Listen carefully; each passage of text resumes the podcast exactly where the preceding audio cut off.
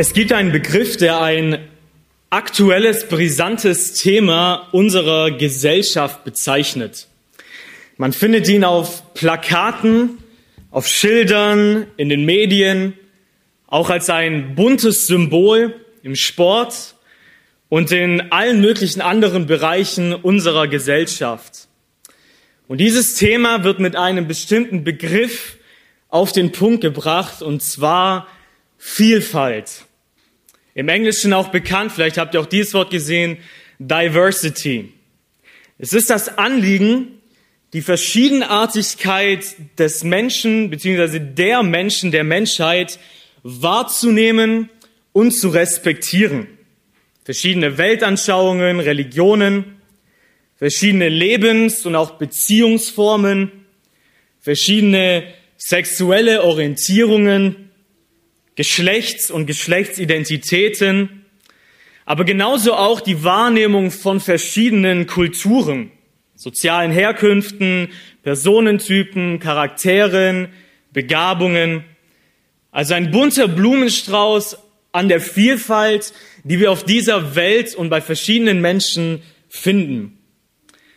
Und auch wenn dieses Anliegen, die Vielfalt der Menschen hervorzuheben, an einigen Stellen gut ist und Unterschiede wahrgenommen werden, die teilweise Gott Menschen in den Menschen hineingelegt hat, so wird der Text, den wir heute in der Bibel betrachten wollen, nicht die Vielfalt der Menschen betrachten, sondern die gesamte Menschheit nur in zwei Gruppen einteilen.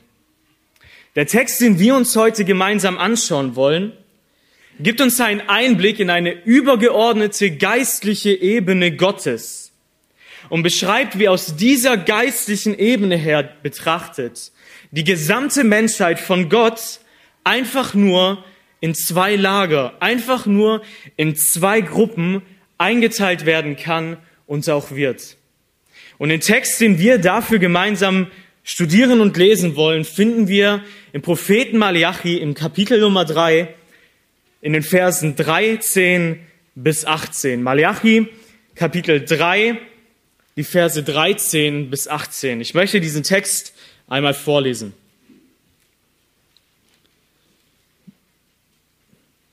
Eure Worte sind trotzig gegen mich gewesen, spricht der Herr. Und ihr sprecht, was haben wir miteinander gegen dich beredet? Ihr sprecht, vergeblich ist es Gott zu dienen, und was für Gewinn, dass wir seinen Dienst versahen und dass wir vor dem Herrn der Herrscharen in Trauer umhergingen. Und so preisen wir nun die Übermütigen glücklich. Nicht nur sind die Täter der Gottlosigkeit aufgebaut worden, sondern sie haben auch Gott versucht und sind entkommen. Da unterredeten sich miteinander, die den Herrn fürchten, und der Herr merkte auf und hörte. Und ein Gedenkbuch wurde vor ihm geschrieben für die, die den Herrn fürchten und die seinen Namen achten. Und sie werden mir, spricht der Herr der Herrscharen, zum Sondereigentum sein an dem Tag, den ich machen werde. Und ich werde sie verschonen, wie ein Mann seinen Sohn verschont, der ihm dient. Und ihr werdet wieder den Unterschied sehen zwischen dem Gerechten und dem Gottlosen, zwischen dem, der Gott dient und dem, der ihm nicht dient. Ich möchte noch einmal mit uns beten, ihr dürft dazu aufstehen. Jesus, wir haben jetzt gerade einen Text aus deinem Wort gelesen und eigentlich schon immer, aber ich habe irgendwie das Gefühl, gerade besonders fühlt man sich eigentlich an Mensch, als Mensch vielleicht angegriffen, wenn dein Wort sagt, hey, das Entscheidende gibt es einfach nur zwei Dinge. Zu welcher Gruppe gehörst du? Und Jesus, ich bitte dich, dass zum einen der Ernst dieser Botschaft, wie es dein Wort will, rüberkommt, aber zum anderen, dass wir auch heute wieder erkennen werden, welche frohe Botschaft, welche Gnade und Hoffnung das Evangelium bereithält. Ich bitte dich, dass du uns offene Herzen und Ohren gibst, dein Wort zu respektieren, ihm Autorität zuzuschreiben und dass wir vor allem dich näher und besser kennenlernen als den wahren Gott, der du bist und als dein Handeln, wie du mit uns Menschen umgehst und umgehen wirst. Hilf bitte dabei durch deinen Heiligen Geist. Amen.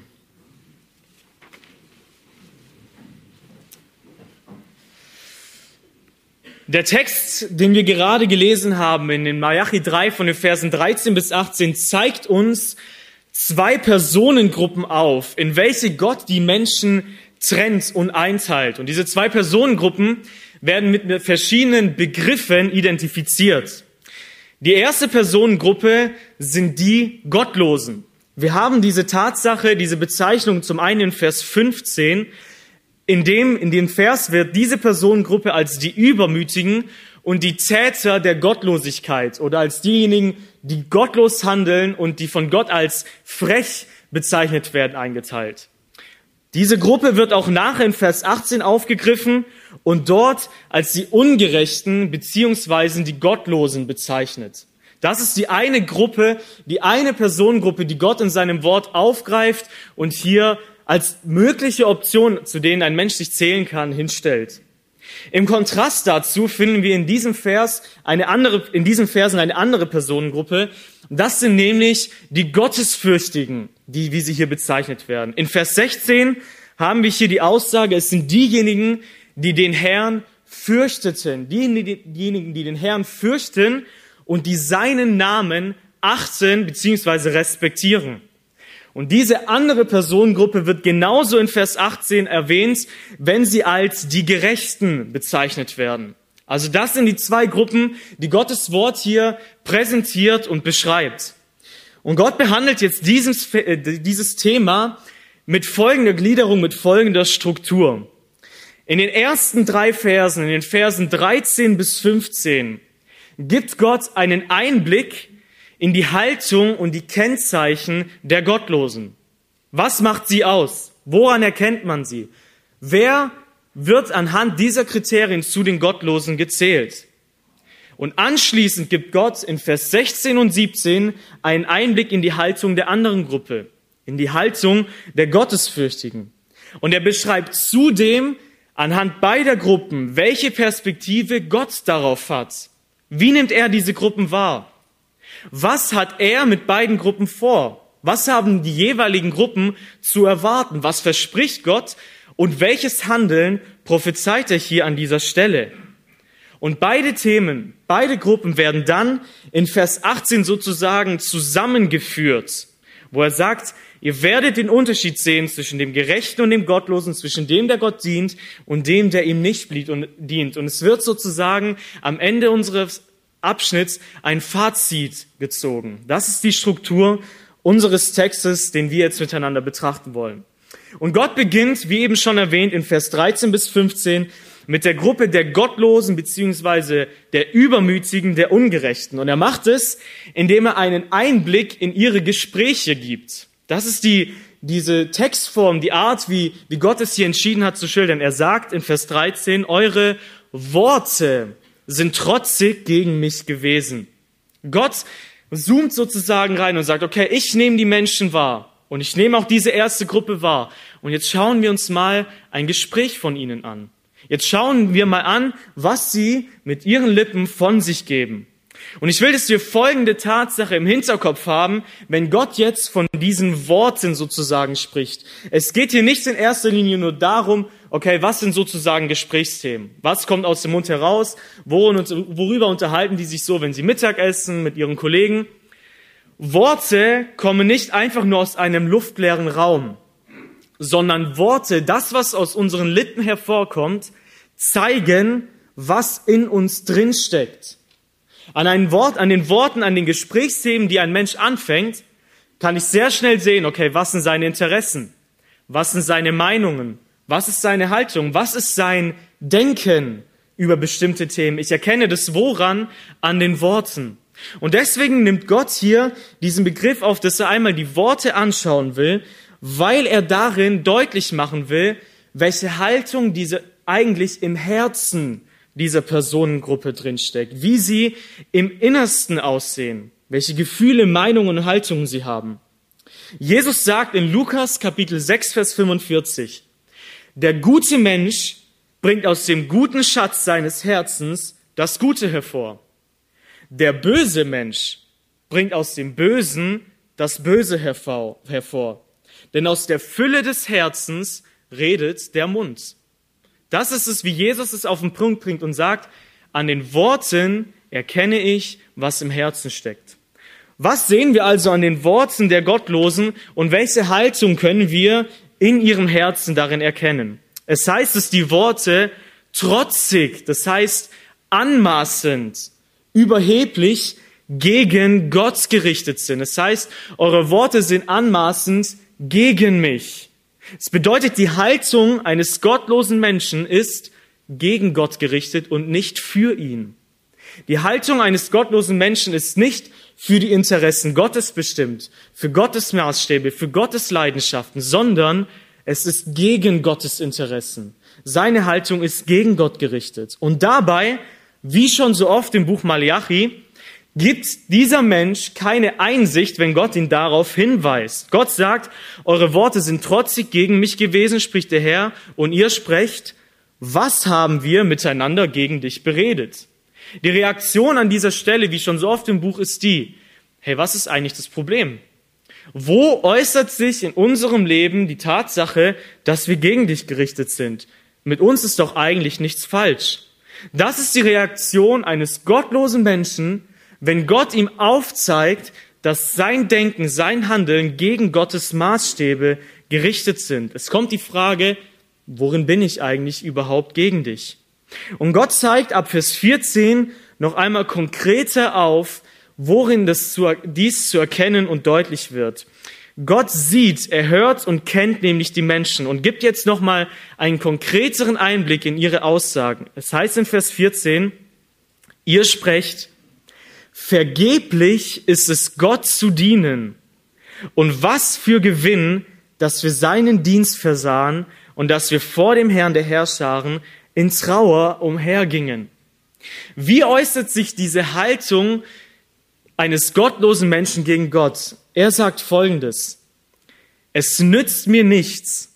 Es ist nichtig. Es bringt mir keinen Vorteil, wenn ich Gott diene. Das heißt, wenn ich für Gott lebe.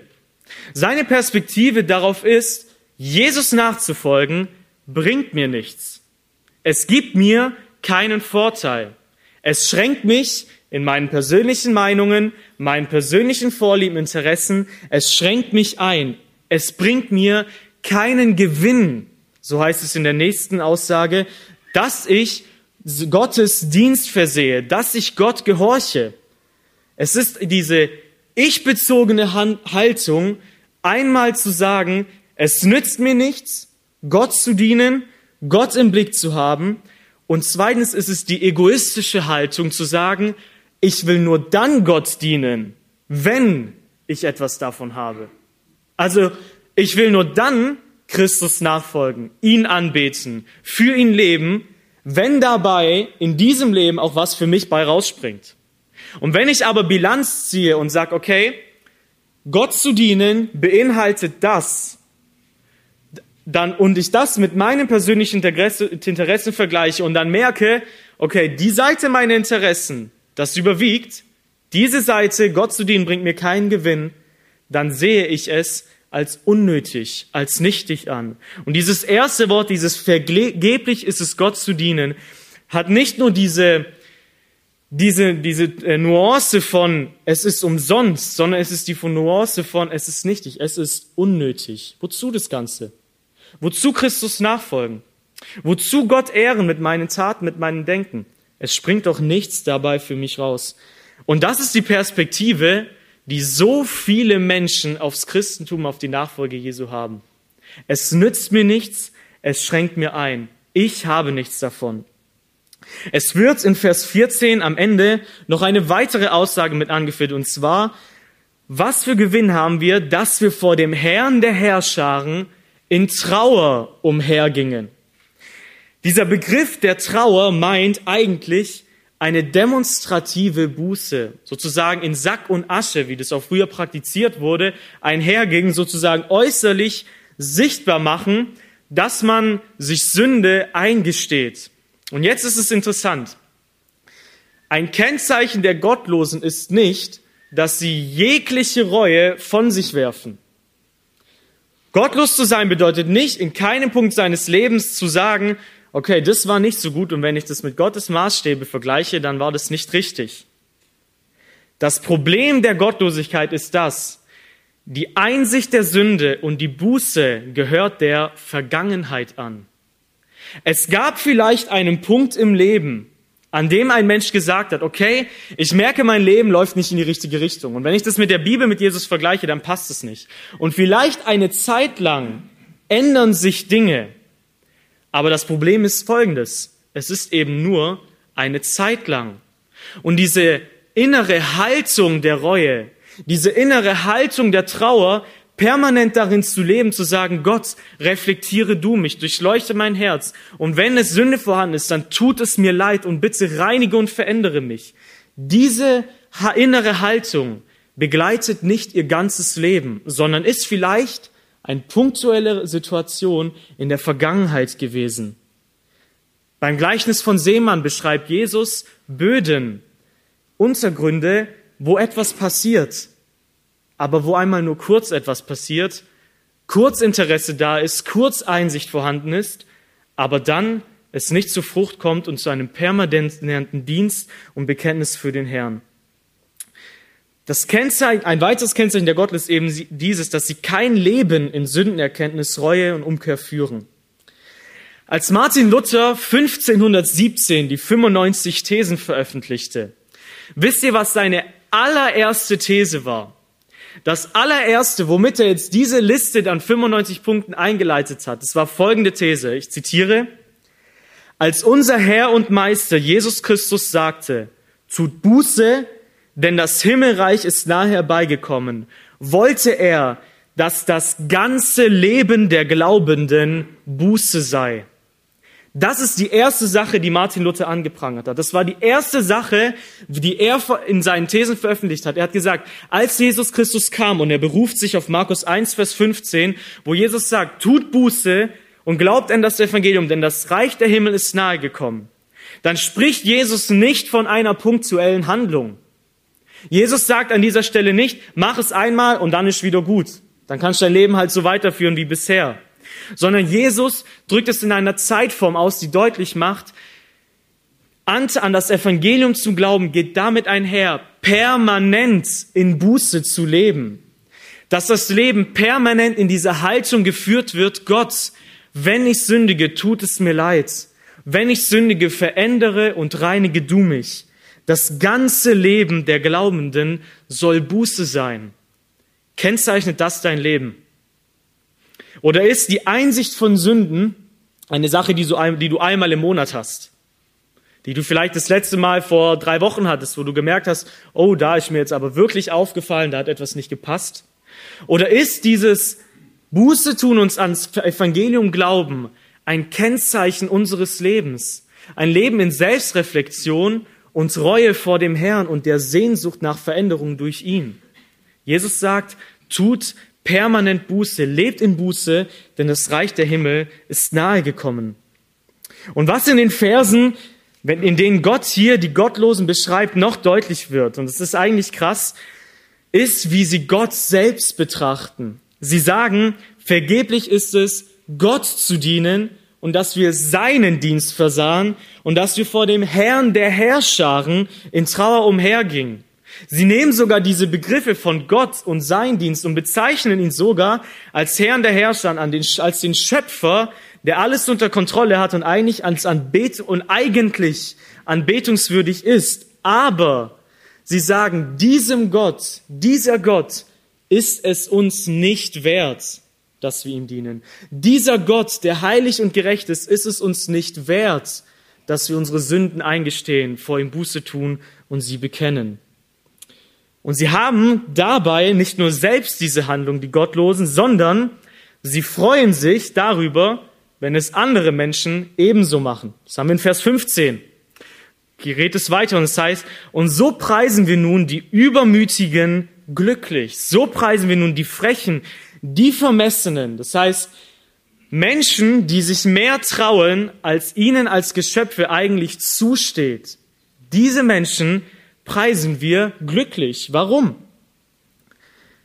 Nicht nur sind die Täter der Gottlosigkeit aufgebaut worden, sondern sie haben auch Gott versucht und sind entkommen. Was ist der Grund? Der Grund ist der folgende. Sie leben mit dieser Haltung. Sie leben mit diesen Taten. Das heißt hier Täter der Gottlosigkeit, diejenigen, die gottlos handeln. Also es geht nicht nur um eine innere Haltung, die sich in Worten äußert, sondern eine innere Haltung, die sich auch irgendwann in den Taten äußert. Warum preisen Sie diese Menschen glücklich? Sie sagen, sie kommen damit davon. Sie kommen damit davon. Menschen, die sündige, ungerechte Dinge tun, begegnen teilweise keine Schranken in ihrem Leben, die sie daran hindern, ihre sündigen Wünsche, ihre sündige Lebensweise durchzuziehen und fortzusetzen. Es regnet nicht immer gleich Feuer vom Himmel. Sie kommen damit durch. Sie versuchen Gott und sind doch entflohen. Sie haben Gott versucht und sind entkommen. Und das bringt die Gottlosen zu folgendem Schluss. Dann lass doch gottlos leben. Wenn ich nicht in diesem Zeitalter für meine Sünden permanent die Konsequenzen ernten werde, wozu dann überhaupt Gott dienen? Wozu dann überhaupt für Gott leben? Ich sehe doch überhaupt keinen Unterschied. Ob ich jetzt so lebe oder so lebe. Ich habe jetzt das, weil ich sündige, nicht meinen Arbeitsplatz verloren.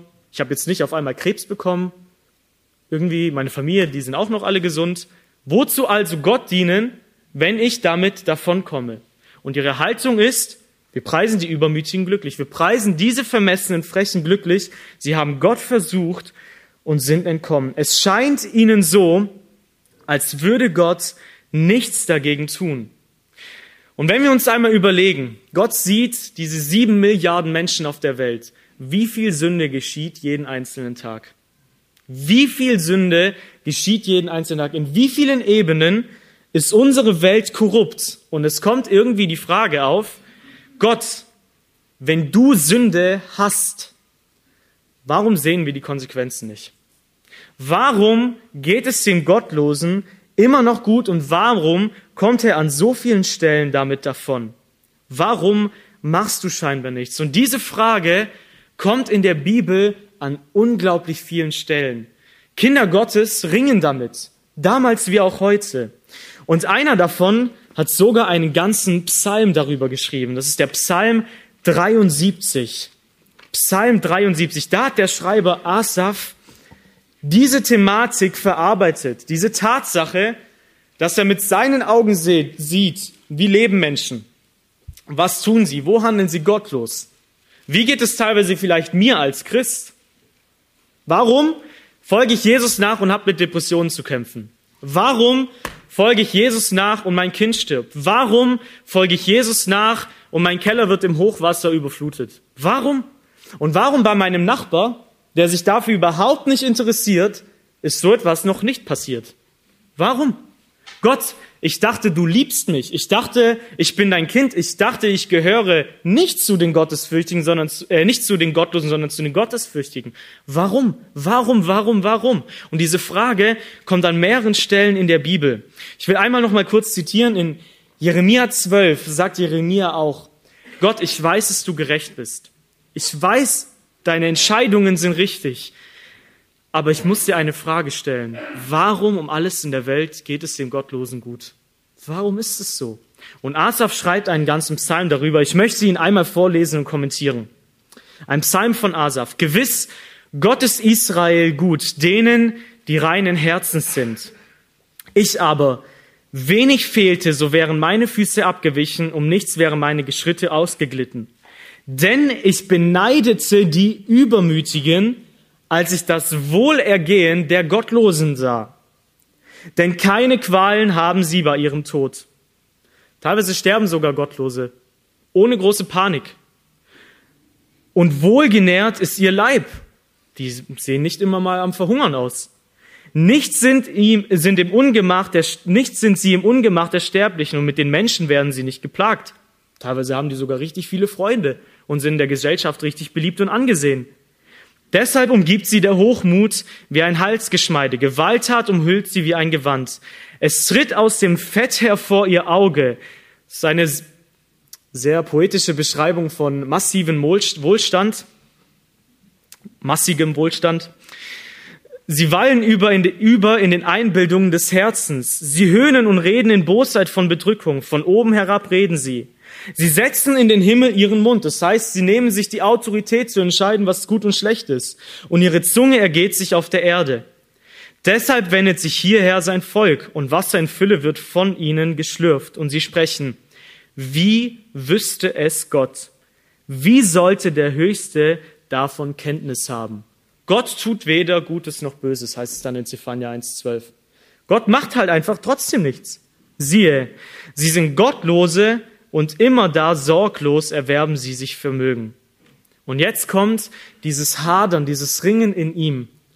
Gewiss, vergebens habe ich mein Herz gereinigt und meine Hände in Unschuld gewaschen, da ich ja geplagt wurde den ganzen Tag und jeden Morgen meine Züchtigung da war.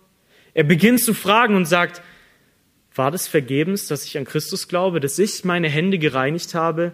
Was ich sehe, ist, dass ich den ganzen Tag geplagt werde und jeden Morgen meine Züchtigung da ist. Ich werde geheiligt und das tut nicht immer gut.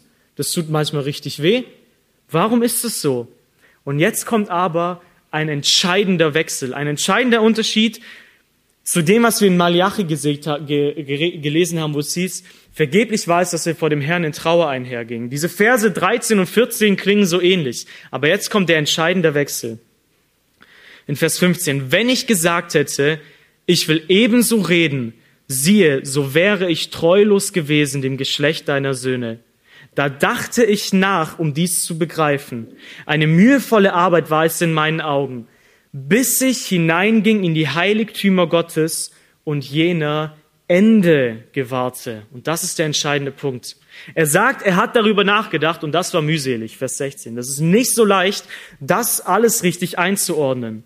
Bis zu welchem Punkt? Er sagt, bis ich in die Heiligtümer Gottes eingehen, bis ich das Ganze aus der Perspektive Gottes betrachtete und auf ihr Ende acht gab. Nicht den Fokus darauf richtete, okay, wie geht es ihnen in ihrem Leben, sondern den Fokus darauf setzte, wie wird es ihnen am Ende gehen. Das ist die eine der Lösungen. Das ist das, wozu der Psalmist sich selber damit zur Ruhe gebracht, brachte. Ich will ihr Ende anschauen. Und dann beschreibt er es in Vers 18 bis 20. Gewiss, auf schlüpfrigen Grund setzt du sie, stürzt sie hin zu Trümmern. Wie sind sie plötzlich verwüstet, haben ein Ende genommen, sind umgekommen durch Schrecknisse. Oder Vers 27, siehe, es werden umkommen, die dir fern sind. Du vertilgst alle, die treulos von dir abweichen. Was ist das Ende, das einen gottlosen Menschen zu erwarten hat? Es ist das Gericht Gottes. Und diese Perspektive möchte uns Psalm 73 geben. Schau nicht an, wie es Menschen auf dieser Erde geht und mach nicht davon abhängig, ob Gott sie liebt oder verstoßen hat, sondern habe diese geistliche Perspektive auf ihr Ende, auf ihre, auf die Ewigkeit hin. Und das Gleiche finden wir in Malachi. Er, ver, er bringt dieses Thema, diese Gruppe der, der Gottlosen an folgenden Punkt. Er schreibt davon, dass eines Tages in Vers 18 ein Unterschied sichtbar werden wird. Es wird eines Tages der Unterschied sichtbar werden. Und dann sagt er in Vers 19, siehe, der Tag kommt, also ein bestimmtes Ereignis, ein Ende, brennend wie ein Ofen, uns alle Übermütigen, uns alle Täter der Gottlosigkeit werden zu stoppeln werden. Und der kommende Tag wird sie verbrennen, spricht der Herr der Herrscharen. Das ist ein krasses, dramatisches Ende. Das ist schmerzhaft. Verbrennen ist nicht schön. Verbrennen tut nicht nur ein bisschen weh. Malachi sagt, ja, es gibt jetzt ein Zeitalter, in dem Übermütige und Täter der Gottlosigkeit teilweise mit ihren Sünden davonkommen und die Konsequenzen nicht merken. Aber es wird ein Tag kommen, Vers 19, an dem alle Übermütigen und alle Täter der Gottlosigkeit Gottes Konsequenz, Gottes Gericht im Feuer erleiden werden. Und das wird ihr Ende sein. Sie werden eines Tages die Konsequenzen ihrer Sünde zu spüren bekommen. Und das Gleiche haben wir im Neuen Testament in Römer Kapitel 1, Vers 18. Römer Kapitel 1, Vers 18. Paulus schreibt, dass er sich des Evangeliums nicht schämt, weil es Gottes Kraft ist. Und da gibt es ja eine Begründung davon, warum ist es von Entscheidung, ob ich zu den aus Glauben gerechten oder ob ich zu den Gottlosen gehöre. Er begibt diese Begründung in Vers 18. Er schreibt nämlich, denn Gottes Zorn wird vom Himmel her offenbart über alle Gottlosigkeit und Ungerechtigkeit der Menschen. Er sagt, es wird eines Tages Gottes Meinung darüber, Gottes Perspektive darauf, sein Zorn wird eines Tages offenbar werden. Das heißt, sichtbar, enthüllt werden. Wir sehen es jetzt nicht immer, aber wir werden es eines Tages mit unseren eigenen Augen sehen, wie Gott über Gottlose denkt und wie er damit in Gerechtigkeit umgeht.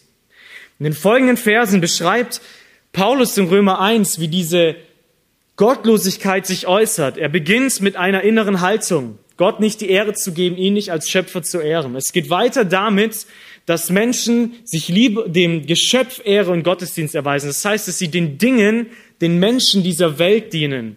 Und zum, äh, zum Schluss führt er hier Kapitel 1 an, dass diese Gottlosigkeit in Taten der Gottlosigkeit zeigt, nämlich in Aspekten, in Taten wie Homosexualität, sexuelle Perversion, in sündigen Taten, genauso aber auch wie Habsucht, Neid, Hass, Hochmut, Diebstahl, Lüge, Unbarmherzigkeit. Das hängt da alles in einer Kategorie.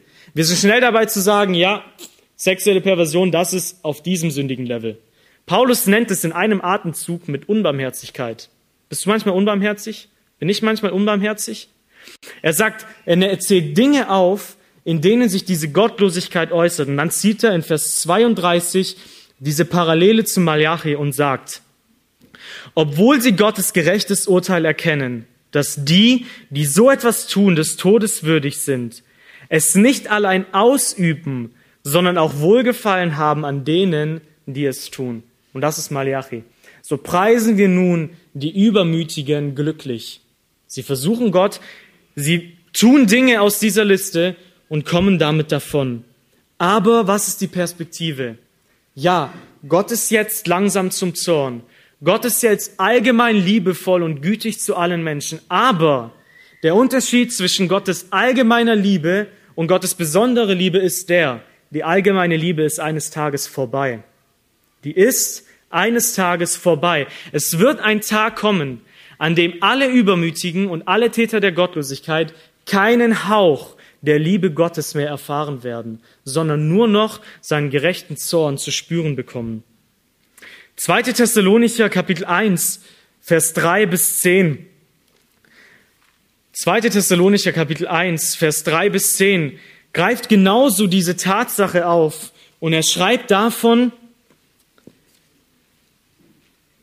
dass jetzt eine Zeit herrscht, in, dem, in der Christen Bedrängnisse und Schwierigkeiten erfahren. Ich lese aus 2. Thessalonicher 1, Vers 4. So dass wir selbst uns euer rühmen in den Versammlungen Gottes wegen eures Ausharrens und Glaubens in allen euren Verfolgungen und Bedrängnissen, die ihr erduldet. Paulus nimmt wahr und sagt, ja, wir leben in einer Zeit, da geht es Christen, obwohl sie Christen sind, obwohl sie Gott dienen wollen, gottesfürchtig sind, da geht es ihnen oft nicht gut. Und das ist normal in dieser Zeit.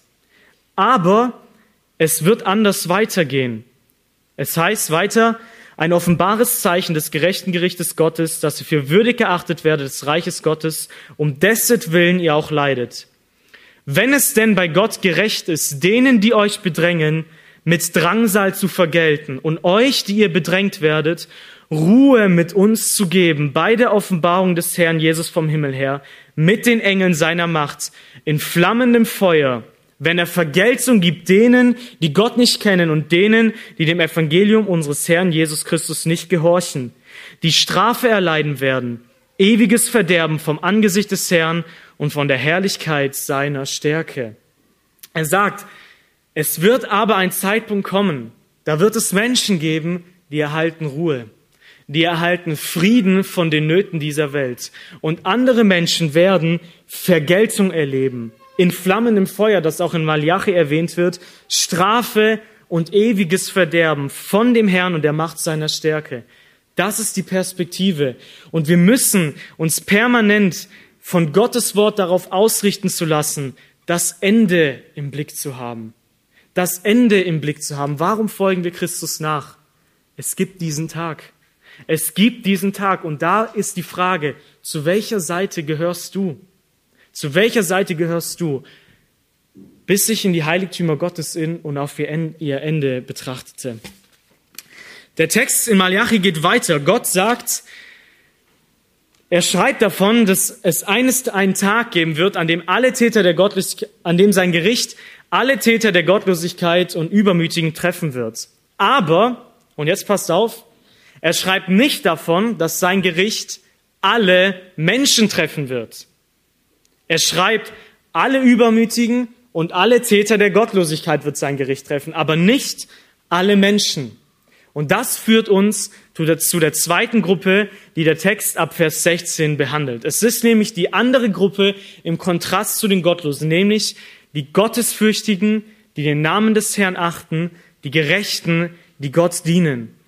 Und eine Frage wirft diese Tatsache auf, wenn es in Vers 16 heißt, da unterredeten sich miteinander, die den Herrn fürchten. Also wir hatten jetzt ein Gespräch der Gottlosen. Worin wird ihre innere Haltung deutlich? Jetzt haben wir ab Vers 16 ein Gespräch einer anderen Personengruppe, die Gottesfürchtigen. Und die Frage, die in diesem Buch in Malachi aufkommt, ist die, woher um alles in der Welt kommen diese Menschen her? Woher kommen diese Menschen her, die doch gottesfürchtig sind. Eigentlich sind doch alle Menschen Sünder. Und gerade im Buch Malachi wird doch eigentlich an so vielen Stellen die vollkommene Verdorbenheit aller Menschen aufgezeigt, dass keiner Gott dient, keiner Gott ehrt, keiner Gottes Worte zu Herzen nimmt. Meint diese Aussage die Gottesfürchtigen und die Gerechten eine Menschengruppe, die ohne Schuld ist? Sind gottesfürchtige Menschen Personen, die ein perfektes Leben gelebt haben?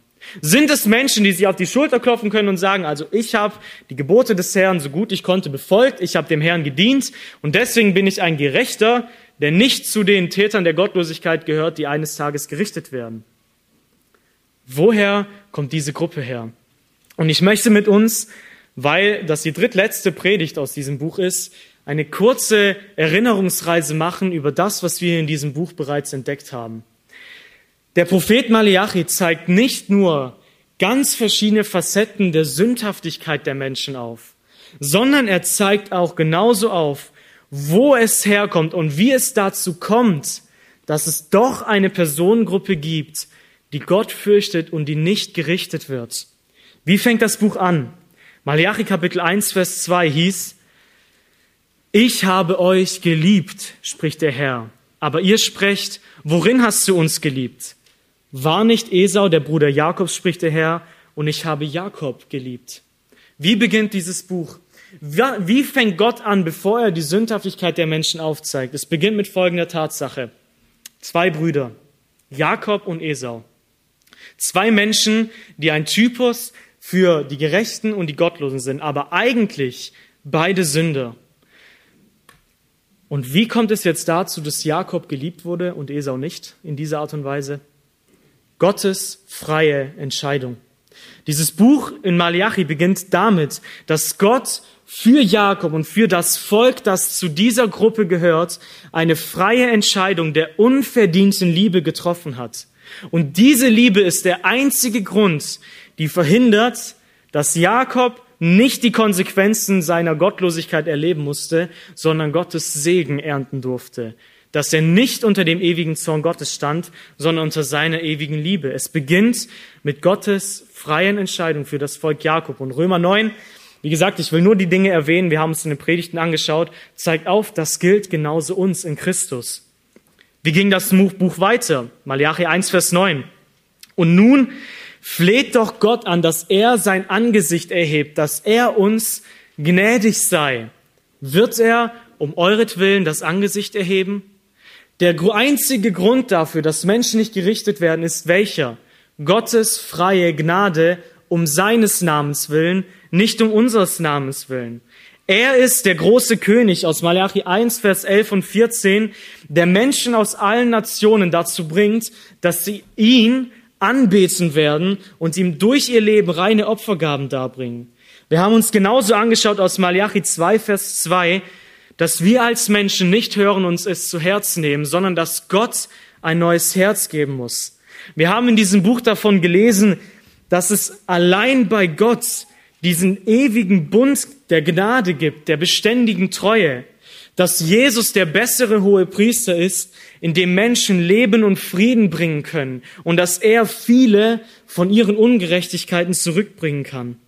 Wir haben davon gehört, dass Jesus der verheißene Engel des Bundes ist, der seinem Volk in Kapitel 3 Erlösung bringt, der sitzt, der herrschen wird und sein Volk reinigen und schmelzen wird, damit sie Gott eines Tages ehren und anbeten werden. Dieses gesamte Buch, und das wurde in den gesamten Predigten deutlich, macht Folgendes. Es führt jede Anbetung, jede Furcht, die der Mensch Gott bringt, jede Verschonung von Gericht, jede Reinigung und Veränderung des Herzens auf Gott selbst zurück. Diese Gottesfürchtigen haben diesen Status nicht durch ihre eigene Entscheidung und Werke und Taten erlangt, sondern weil Gottes freiwillige Liebe sie dazu geführt hat, weil er ihnen seine erwählende, unverdiente Liebe, seine Gnade und sein erlösendes Handeln in Jesus Christus geschenkt hat. Und das ist eine Definition der Gottesfürchtigen. Sie hoffen genau darauf. Sie hoffen darauf, dass Gott ihnen diese Sachen aus Gnade schenkt und dass sie sich das nicht verdienen. Psalm 147, Vers 11. Psalm 147, Vers 11 gibt uns eine Definition, einen Einblick dazu, was Gottesfürchtige ausmacht. Wir hatten in den Bibelstunden verschiedene Aspekte davon, aber hier finden wir einen entscheidenden Aspekt, der dazugehört. Psalm 147, Vers 10 und 11. Der Herr hat keinen Gefallen an der Stärke des Rosses, noch Wohlgefallen an den Beinen des Mannes. Der Herr hat Wohlgefallen an denen, die ihn fürchten, an denen, die auf seine Gnade harren. Also was, wie werden Gottesfürchtige? Womit wird es hier parallel gesetzt? Gottesfürchtige sind Menschen, die was tun? Auf was hoffen sie? Sie hoffen darauf, dass Gott ihnen gnädig ist, weil sie verstanden haben, dass sie Gnade brauchen. Weil sie verstanden haben, ich bin nicht der perfekte Held, der nichts falsch gemacht hat, aber ich hoffe darauf, dass Gott mir gnädig ist und ich vertraue auf den Herrn.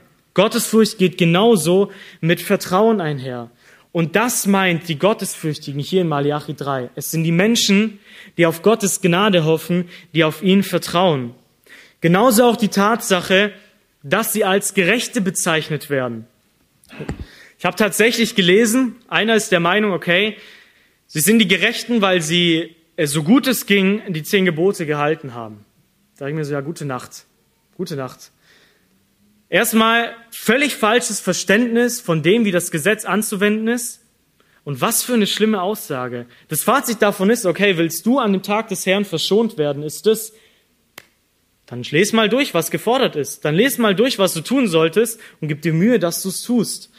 Wie füllt aber die Schrift die Gerechten? Römer Kapitel 1, Vers 17.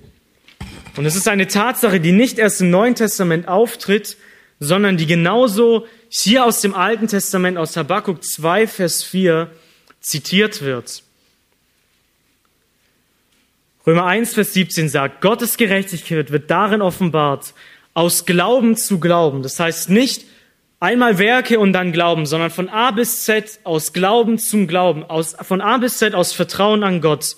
Wie geschrieben steht, der Gerechte aber wird aus Glauben leben. Und Paulus zitiert diesen Satz aus dem Alten Testament in einer ganz bestimmten Form, dass man ihn auf zwei Möglichkeiten übersetzen kann. Es werden nämlich zwei Nuancen eines Gerechten deutlich. Die erste Sache ist die, der aus Glauben Gerechte wird leben. Und darin liegt der Fokus darauf, woraus ist dieser Mensch ein Gerechter? Aus Glauben. Nicht, weil er es sich erarbeitet. Aus Glauben ist er gerecht und die Konsequenz ist, dass er Anteil am ewigen Leben hat. Und die zweite Art und Weise, wie der Fokus in der Übersetzung gele gelegt werden kann, ist die, der Gerechte wird aus Glauben leben. Das heißt, der Gerechte wird aus dem Glauben heraus sein Leben führen. Und beide Dinge finden wir genauso in Malachi. Warum können diese Gottesfürchtigen als Gerechte bezeichnet werden? Weil es ihnen aus Glauben an Christus angerechnet wird. Warum wird in Malachi 3, Vers 18 davon geschrieben, dass die Gerechten diejenigen sind, die Gott dienen? Weil sie es aus Glauben tun. Aus dem Vertrauen an den Herrn, aus dem Glauben an seine Gnade, aus der Erkenntnis, wer Gott ist und was er in Christus schenkt, kommt die Frucht ihres Glaubens, nämlich die Tatsache, Gott zu dienen. Beide Aspekte. Glauben und Werke, aber beides immer aus der gnädigen Hand Gottes.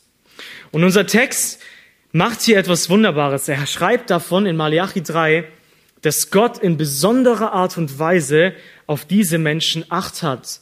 Es heißt in Malachi 3, Vers 16, da unterredeten sich miteinander, die den Herrn fürchten, und der Herr merkte auf und hörte. Das können wir uns folgendermaßen vorstellen. Nach dem Gottesdienst, dann sitzt man erstmal auf seinem Platz, die Leute stehen auf und es beginnen verschiedene Gesprächsthemen. Und dann sitzt man und schaut so, okay, die reden darüber, das interessiert mich jetzt nicht so, so Kinder kriegen das gerade noch nicht so für mich dran. So, okay, die, die reden über Abschlussprüfungen, ja, okay, ich bin schon lange arbeitstätig, das interessiert mich auch nicht.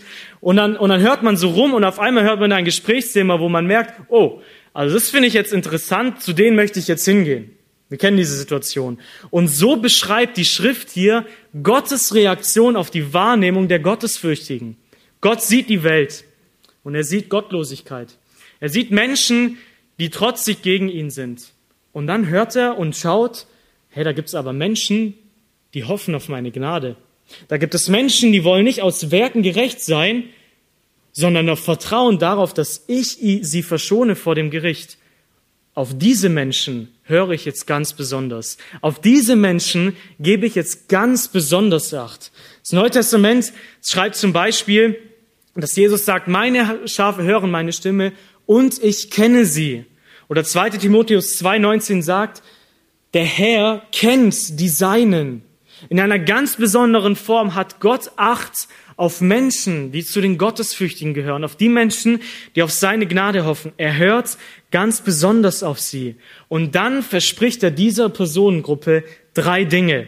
Wir finden das ab Vers 16. Die erste Sache ist die, ein Gedenkbuch wurde vor ihm, also vor Gott geschrieben, für die, die den Herrn fürchten und die seinen Namen achten. Das ist die erste Sache, die Gott diesen Leuten zusagt. Okay, es gibt hier ein Gedenkbuch, wo etwas aufgeschrieben ist.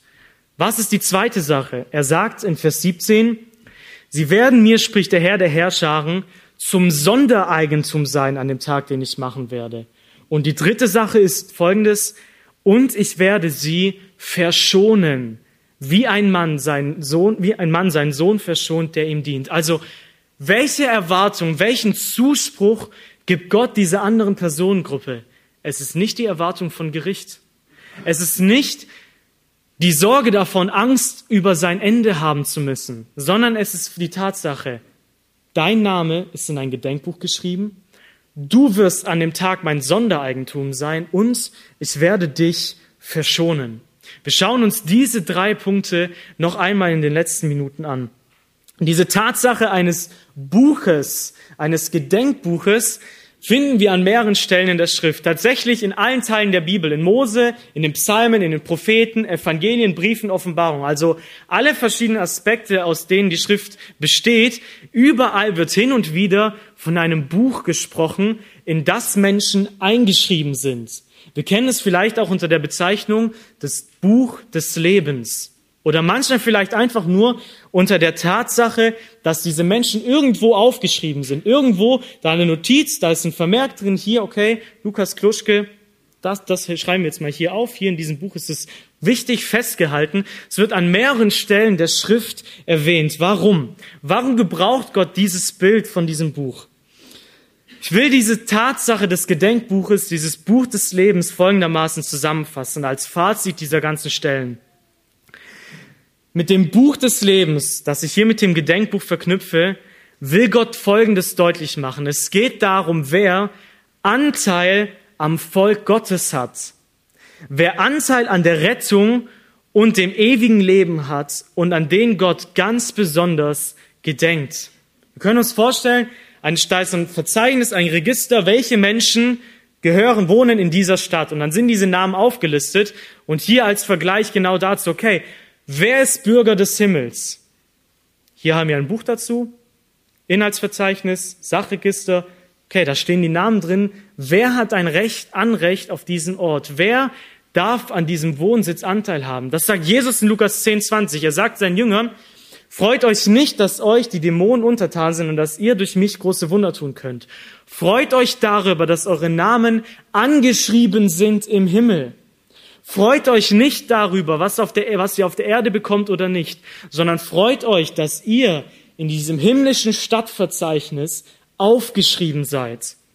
Und wir finden einen Gipfel von diesem Buch des Lebens am Ende der Zeiten, dann, wenn es entscheiden wird, in Offenbarung Kapitel 20. Offenbarung Kapitel 20. Dort wird uns ein Einblick in dieses große Ende, in dieses große Fazit am Tag des Gerichts gegeben. Und dort wird davon geschrieben, dass Bücher hervorgeholt werden. Da werden Bücher hervorgeholt, wo alles ganz genau aufgelistet ist, was ein Mensch getan und geglaubt hat. Offenbarung Kapitel 20 ab Vers 11. Und ich sah einen großen weißen Thron und den, der darauf saß, vor dessen Angesicht die Erde entfloh und der Himmel und keine Stätte wurde für, für sie gefunden. Das heißt, derjenige, der eine unglaubliche Autorität hat, vor dem man sich nicht verstecken kann. Und ich sah die Toten, die Großen und die Kleinen vor dem Thron stehen und Bücher wurden geöffnet. Also es geht hier um mehrere Bücher und ein anderes Buch wurde geöffnet, welches das des Lebens ist. Also es gibt ein Buch und es gibt eine Aufzeichnung aus vielen Büchern. Und dann heißt es, und die Toten wurden gerichtet nach dem, was in den Büchern geschrieben war, nach ihren Werken. Gott hat ganz besonders darauf acht. Er sieht, was die Menschen tun. Jeder Gedanke der Gottlosigkeit, jedes Wort der Gottlosigkeit, jede Handlung wird aufgezeichnet. Ich will nicht wissen, wie lange das brauchen würde, meine Liste vorzulesen. Deswegen wird hier auch von vielen Büchern gesprochen. Das ist unglaublich. Das ist doch auch eine Riesenmenge an gottlosen Werken, die Gott mitgekriegt hat und die hier in diesen Büchern als ein Bild verzeichnet sind. Und nach diesen Werken werden Menschen gerichtet. Aber es gibt noch eine andere entscheidende Sache. Vers 15. Und wenn jemand nicht geschrieben gefunden wurde in dem Buch des Lebens, so wurde er in den Feuersee geworfen. Es gibt ein Buch, das die Autorität darüber hat, egal wie viel von dir in den Büchern, in den anderen Büchern geschrieben steht. Es gibt ein Buch, wenn da dein Name drin steht, dann ist das entscheidender, als mit wie vielen sündigen Taten du andere Bücher gefüllt hast. Das ist das Buch des Lebens. Und Anteil hat wer daran? An wen gedenkt Gott? Wer wird in dieses Buch verzeichnet? Die Gottesfürchtigen, jeder, der auf Gottes Gnade hofft. Wer auf Gottes Gnade in Christus hofft, wird in diesem Buch eingeschrieben. Und er hat folgende Tatsache zu erwarten. Malachi geht folgendermaßen weiter. Malachi Kapitel 3, das war der erste Punkt. Gott wird in besonderer Weise an sie gedenken. Die zweite Sache, die er ihnen verspricht, ist die nächste, der nächste Punkt. Und sie, das heißt, die den Herrn fürchten in Vers 17, werden mir, spricht der Herr der Herrscharen, zum Sondereigentum sein an dem Tag, den ich machen werde. Folgende Sache zu beachten. Die ganze Welt ist Gottes Eigentum. Jeder einzelne Mensch auf dieser Welt gehört allein Gott und er darf damit tun und machen, was er will. Jedes Geschöpf gehört dem Schöpfer. Es ist sein. Deswegen wird hier ist diese Übersetzung einfach nur von einem Eigentum zu sprechen. Das ist ein anderes Wort, deswegen habe ich es als Sondereigentum. Wir könnten auch sagen, ein auserwähltes, besonderes Eigentum. Das ist ein anderes Wort, das hier verwendet wird. Es wurde eigentlich dafür ähm, verwendet, ein König, der ein Königreich hatte, alles in diesem Reich war sein Eigentum. Aber dann hatte der, dieser König eine Schatzkammer. Und diese Schatzkammer, Schatzkammer war ein Sondereigentum. Es war nochmal etwas ganz Besonderes aller seiner Besitztümer. Und das Herrliche ist, wer zu Christus gehört, wird hier genau damit bezeichnet. Gott sagt, an diesem Tag des Gerichts, an dem Tag, wenn alle Menschen vor mir erscheinen werden und alles mein Eigentum ist, dann gibt es eine ganz besondere Gruppe. Dann gibt es eine Gruppe von Menschen, die sind mein ganz besonderes, kostbares Eigentum. Sie gehören zu mir. Ich behandle sie wie meinen Schatz. Das verspricht und verheißt Gott hier den Gottesfürchtigen. Wenn du zu Christus gehörst, dann bist du nicht einfach nur irgendein Geschöpf Gottes. Dann gehörst du zu seinem Sondereigentum, zu seinem auserwählten Eigentum. Und das aufgrund der Gnade in Christus. Das Neue Testament nimmt genauso diesen Begriff von diesem besonderen Eigentum in Titus Kapitel 2, Vers 14. Titus Kapitel 2, Vers 13 und 14. Dort lesen wir, indem wir erwarten die glückselige Hoffnung und Erscheinung der Herrlichkeit unseres großen Gottes und Heilandes Christus. Was für eine andere Perspektive auf diesen Tag, oder? Er spricht davon, dass dieser eine Tag, der kommen wird, wo der Unterschied deutlich wird, für die eine Gruppe eine glückliche Hoffnung ist. Ein Tag, den man herbeiwarten kann und auf vor dem man sich nicht fürchten muss. Und dann heißt es in Vers 14, unseres großen Gottes und Heilandes Jesus Christus, der sich selbst für uns gegeben hat, damit er uns von aller Gottlosigkeit loskaufe und sich selbst ein Eigentumsvolk reinigte das eifrig sei in guten Werken. Christus hat sich für diese Menschen hingegeben, um sie zu einem besonderen Eigentum Gottes zu machen. Eine andere Stelle genauso in 1. Petrus 2, Vers 9. Da heißt es, wir, Gott behandelt uns anders als die Heiden. Wir sind ein königliches Priestertum, ein Volk des Eigentums, ein Volk, das in besonderer Weise zu Gott gehört, das in besonderer Weise an diesem Tag behandelt und betrachtet wird. Und was ist das Besondere, dass diese Menschen an diesem Tag erwarten werden? Das ist der dritte Punkt aus Malachi 3, Vers 17. Ihre Namen sind aufgezeichnet. Sie wurden, zu, wurden und werden an diesem Tag zu einem Sondereigentum erklärt. Und da gibt es noch eine entscheidende Sache. Vers 17 sagt, ich werde sie, das heißt diese Menschen, verschonen wie ein Mann seinen Sohn verschont, der ihm dient. Jeder Mensch, der auf Gottes Gnade hofft, jeder Mensch, der Buße tut und umkehrt und dadurch im Himmel angeschrieben ist und zu Gottes besonderem Volk gehört, hat nicht das Gericht zu erwarten. Er hat nicht das Gericht zu erwarten, sondern er wird an diesem Tag in besonderer Weise den Herrn für die Herrlichkeit seiner Gnade preisen. Er wird besonders dargestellt, um Gott für seine Gnade anzubeten. Es heißt in Vers 17, sie werden mir. Das heißt, sie sind in besonderer Weise an dem Tag für mich da, nämlich um meine Gnade zu preisen. Und ich werde sie verschonen. Ich werde sie nicht ins Gericht bringen. Und das wurde nur aus einem einzigen Grund deutlich. Römer 8, Vers 32 sagt, Gott hat seinen eigenen Sohn nicht verschont, sondern ihn für uns alle hingegeben. Wie wird er uns mit ihm nicht auch alles schenken? Der einzige Grund, warum Gott gerecht sein kann und diese Menschen, die es, die eigentlich auch Gericht zu erwarten hätten, sie müssen davor verschont werden, weil sie es eigentlich verdient hätten. Der einzige Grund, warum sie es nicht zu erwarten haben, ist der, weil Gott seinen Sohn nicht verschont hat, aus purer Liebe und Gnade. Und diese Verse, diese Anmerkung, wie ein Mann seinen Sohn, ich werde dies verschonen, wie ein Mann seinen Sohn verschont, der ihm dient, machen etwas Dramatisches deutlich, nämlich es wirft auch einen, einen wichtigen Blickwinkel auf die Tatsache von Abraham und Isaak. Was wirft Gott hier als eigentlich normal auf? Straft ein Vater seinen Sohn, wenn er gehorsam war? Straft ein Vater, eine Mutter ihr Kind, wenn dieses Kind getan hat, was ihnen gefällt? Nein, bitte nicht, bitte nicht. Ein Mann verschont seinen Sohn, der ihm dient. Eltern verschonen ihre Kinder, wenn sie gehorsam sind. Das ist der natürliche Lauf, den auch Gott sieht.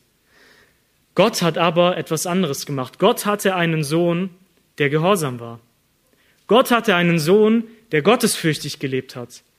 Und Gott hat sich trotzdem in Absprache mit diesem Sohn dafür entschieden, ihn nicht zu verschonen. Obwohl Jesus Christus es niemals verdient hätte, Strafe zu erlangen, Verderben zu erleben, hat er aus Liebe zu seinem Vater und aus Liebe zu seinem besonderen Eigentum es auf sich genommen, als gehorsamer Sohn, als gehorsamer Sohn des Vaters nicht verschont zu werden, sondern sich selbst hinzugeben. Und das ist der einzige Grund, warum es die Chance dafür gibt, dass Menschen, die auf Gottes Gnade hoffen, an diesem Tag nicht gerichtet werden. Ich will als Abschluss Vers 18 vorlesen. Und ihr werdet wieder den Unterschied sehen zwischen dem Gerechten und dem Gottlosen, zwischen dem, der Gott dient und dem, der ihm nicht dient. Wenn dieser Tag kommt, wo dieser Unterschied sichtbar wird, dann stellt sich folgende Frage für dich und mich. Gehörst du dann zu den Gerechten, die an diesem Tag als Gottes Sondereigentum verschont werden, weil Gott seinen einzigen Sohn für sie nicht verschont hat? Oder wenn, dieser Tag kommt, gehörst du zu der Gruppe der Menschen, die als Gottlose bezeichnet werden, die an diesem Tag wegen ihrer Sünde nicht verschont werden, sondern in Ewigkeit Gottes gerechtes Gericht im Feuer zu erleiden haben. Der Unterschied wird sichtbar werden, jetzt noch nicht immer, aber wird kommen. Zu welcher Gruppe gehörst du?